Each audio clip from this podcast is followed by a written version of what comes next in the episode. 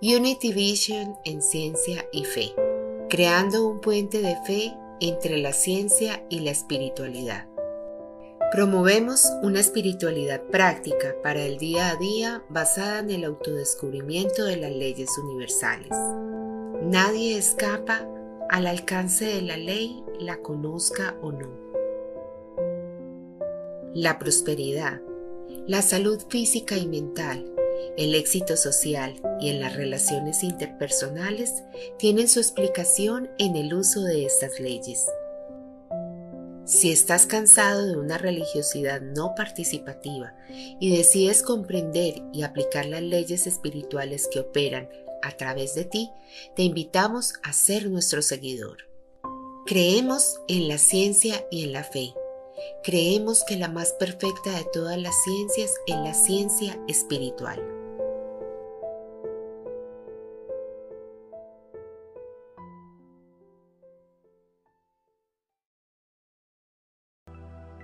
Uno de los intereses que más resaltan entre los que nos escriben por privado es el conocer cómo interpretar la Biblia. Percibo una comunidad creciente de personas, sobre todo de nueva generación, que desean descubrir códigos ocultos de la Biblia. El libro Revelaciones o de Apocalipsis es el libro sagrado más rico en simbología y el error de leerlo de forma literal ha despertado la creencia en falsas profecías y hasta un sentimiento apocalíptico. Este es un libro enigmático y nosotros en Unity lo estudiamos en un contexto metafísico y mayéutico. La interpretación metafísica reconoce el significado de profundos símbolos usados que van más allá de una interpretación literal. Esta perspectiva busca encontrar principios universales y verdades espirituales en los textos sagrados la Biblia está llena de alegorías y de parábolas que pueden ser aplicadas en la vida diaria. Todo lo escrito en la Biblia está pasando en nuestra mente. Por eso también algunos estudiosos consideran la Biblia como un manual del desarrollo de la conciencia del ser. También interpretamos la Biblia mayéuticamente este es un enfoque antiguo que usa preguntas y diálogo para revelar el contexto de un texto. De esta forma, al leer la Biblia nos hacemos preguntas para comprender el significado más profundo de lo escrito. Para ilustrar este momento de ciencia y fe, tomemos el inicio del capítulo 4 del libro Revelaciones Vamos a revisar algunos de los símbolos que aparecen en este capítulo y daremos nuestra interpretación. Debemos repetir que cada interpretación es personal. Comienza Juan diciendo que miró y vio una puerta abierta en el cielo. Según el libro Apocalipsis, Juan fue desterrado a la isla de Patmos por predicar el mensaje de Jesús. Durante su tiempo en Patmos, Juan recibió visiones y revelaciones gracias a su consagración a la vida espiritual. La visión es uno de los poderes espirituales que desarrollamos como consecuencia de la oración y de la meditación la visión espiritual. Se refiere a la capacidad de percibir y comprender aspectos más profundos o trascendentales de la existencia, más allá de lo físico o lo material. Es una forma de percepción que va más allá de los sentidos físicos y nos conecta con una dimensión espiritual o esencial de la realidad, Charles Fillmore, decía que la imaginación le da al hombre la capacidad de proyectarse a través del tiempo y del espacio y también de elevarse por encima de todas las limitaciones.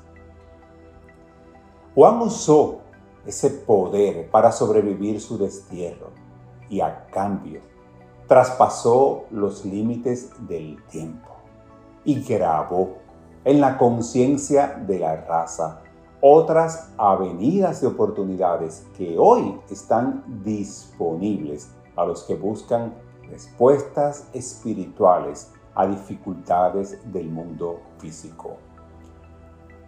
Sigue este capítulo de revelaciones diciendo, y la primera voz que oí como trompeta hablando conmigo dijo, sube acá y yo te mostraré las cosas que sucederán después de estas. La recepción y la sensibilidad espirituales son resultado del trabajo espiritual. La vida en oración nos hace receptores de ideas, de voces e imágenes que anteriormente no percibíamos. Los canales de comunicación de Juan con la divinidad interior estaban tan claros que los escuchaba como sonidos de trompeta. No había forma de ignorarlos. Luego nos dice Juan, y al instante yo estaba en el Espíritu y he aquí un trono establecido en el cielo y en el trono uno sentado. Este capítulo 4 resalta los beneficios que Juan describe cuando hacemos de la meditación una práctica espiritual. Él podía verse a sí mismo sentado en otro espacio, que no es otro espacio físico, sino una nueva condición de conciencia desde donde recibe un nuevo entendimiento. Aunque Juan usó el estilo apocalíptico que era común en esos tiempos, no hay nada de pesimismo en su libro. Al contrario, él logró transmitir esperanza sosegada gracias a su fe y a su práctica de amor durante ese tiempo de destierro.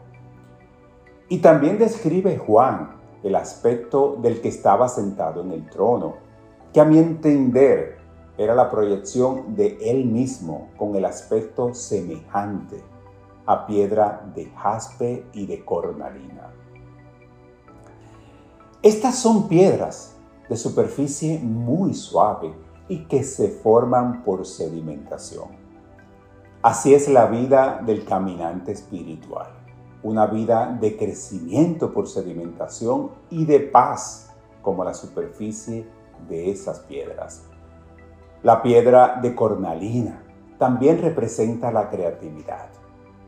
Esta puede ser fomentada a través de la práctica espiritual la conexión con lo espiritual puede ayudar a expandir la mente, abrir nuevas perspectivas y permitir el acceso a ideas creativas. Dice también Juan que alrededor del trono había 24 tronos y vi sentado en los tronos a 24 ancianos vestidos de ropa blanca con coronas de oro en su cabeza. Los 24 ancianos pueden representar los 12 poderes espirituales potencializados o convertidos en talento como resultado de la práctica espiritual. El desarrollo de los poderes espirituales es un proceso personal y único para cada individuo los doce poderes del hombre. Es un libro escrito por Charles Fillmore. Fillmore explora los doce poderes espirituales que todos poseemos y de cómo podemos desarrollarlos y utilizarlos en nuestra vida diaria. Estos poderes incluyen la fe, la imaginación, el amor, la sabiduría, la voluntad, entre otros. Más adelante dice Juan que del trono salían relámpagos y truenos y voces, y delante del trono ardían siete lámparas de fuego, los cuales son los siete espíritus de Dios. ¿Qué son los siete espíritus de Dios?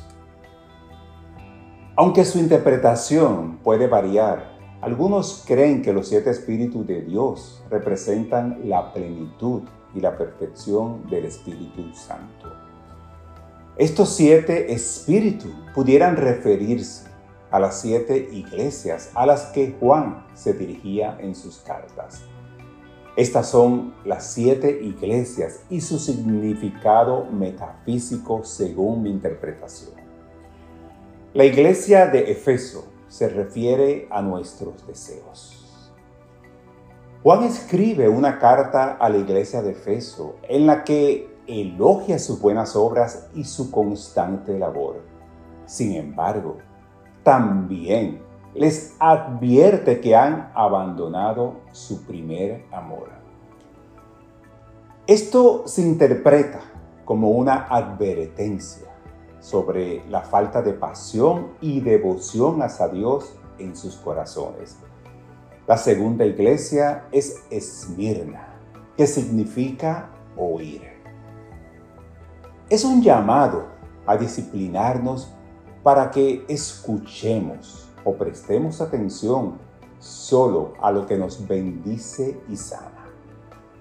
El significado metafísico de la iglesia de Esmirna radica en la idea de la prueba y la perseverancia en la fe a pesar de la adversidad.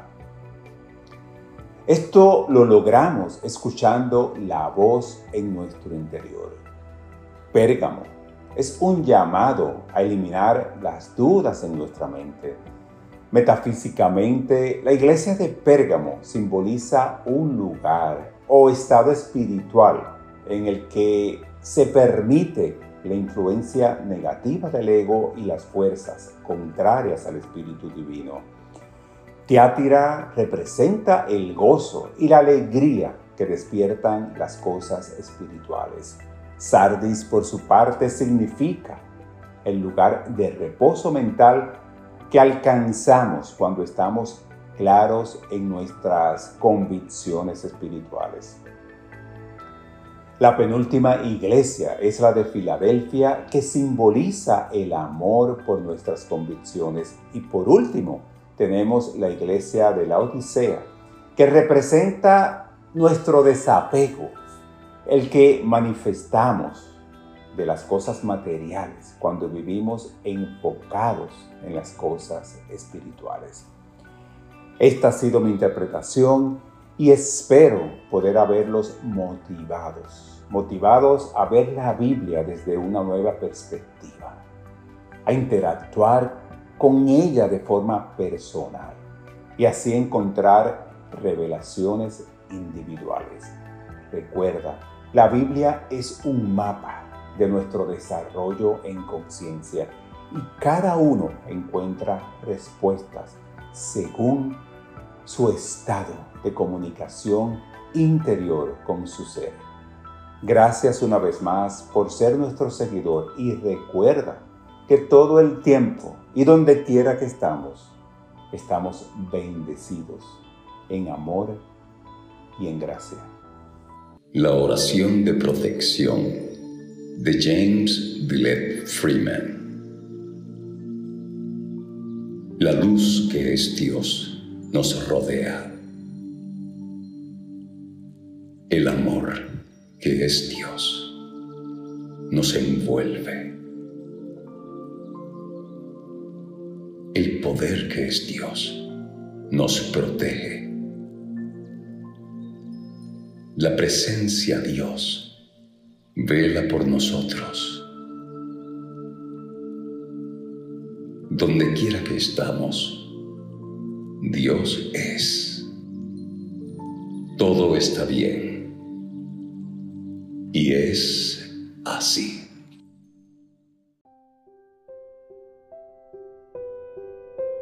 Unity Vision en Ciencia y Fe, creando un puente de fe entre la ciencia y la espiritualidad.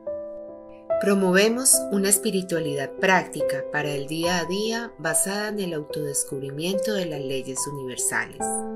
Nadie escapa al alcance de la ley, la conozca o no. La prosperidad, la salud física y mental, el éxito social y en las relaciones interpersonales tienen su explicación en el uso de estas leyes. Si estás cansado de una religiosidad no participativa y decides comprender y aplicar las leyes espirituales que operan a través de ti, te invitamos a ser nuestro seguidor. Creemos en la ciencia y en la fe. Creemos que la más perfecta de todas las ciencias es la ciencia espiritual.